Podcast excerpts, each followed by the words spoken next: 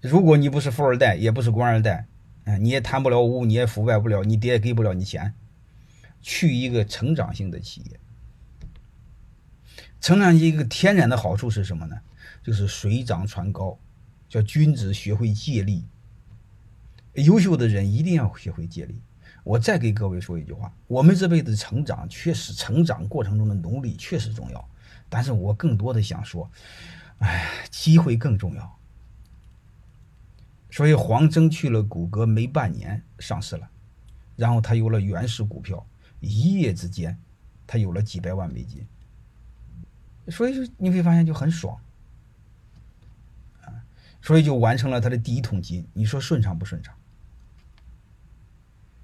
啊，后来他又和李开复一起回来开创这个这个谷谷歌中国，啊，回来的第一年，谁进了？微软呢？谁进了谷歌呢？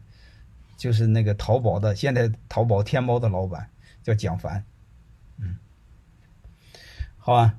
所以不管怎么着，大家有有有知道这个概念就好了。然后我想给大家聊，第一个是我们想找工作，去一个成长性的企企业，他咋能把你给带起来。还有一个，我刚才也聊了，到企业里头做什么工作不重要，去什么企业重要。因为你一进去，你会发现各个工种对你是通的，它内部每年都会调整的，有竞聘的，没有合适不合适。如果你最早知道 IBM 那个吴世宏写逆风飞扬那个，他最早去 IBM 以小护士的名义进 IBM 做的是前台接待打杂的，然后来成了微软的中国区总裁，是吧？所以你会发现，我们有时候你看太看重干什么干什么，嗯，不这个不适合我就就就挑挑肥拣瘦。你们是中年危机怎么办呀？包括你们说迷茫怎么办呀？包括你们想怎么追求安全感啊？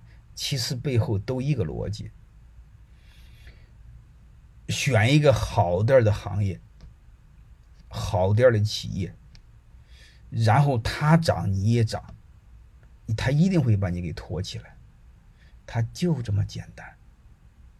不管男人和女人。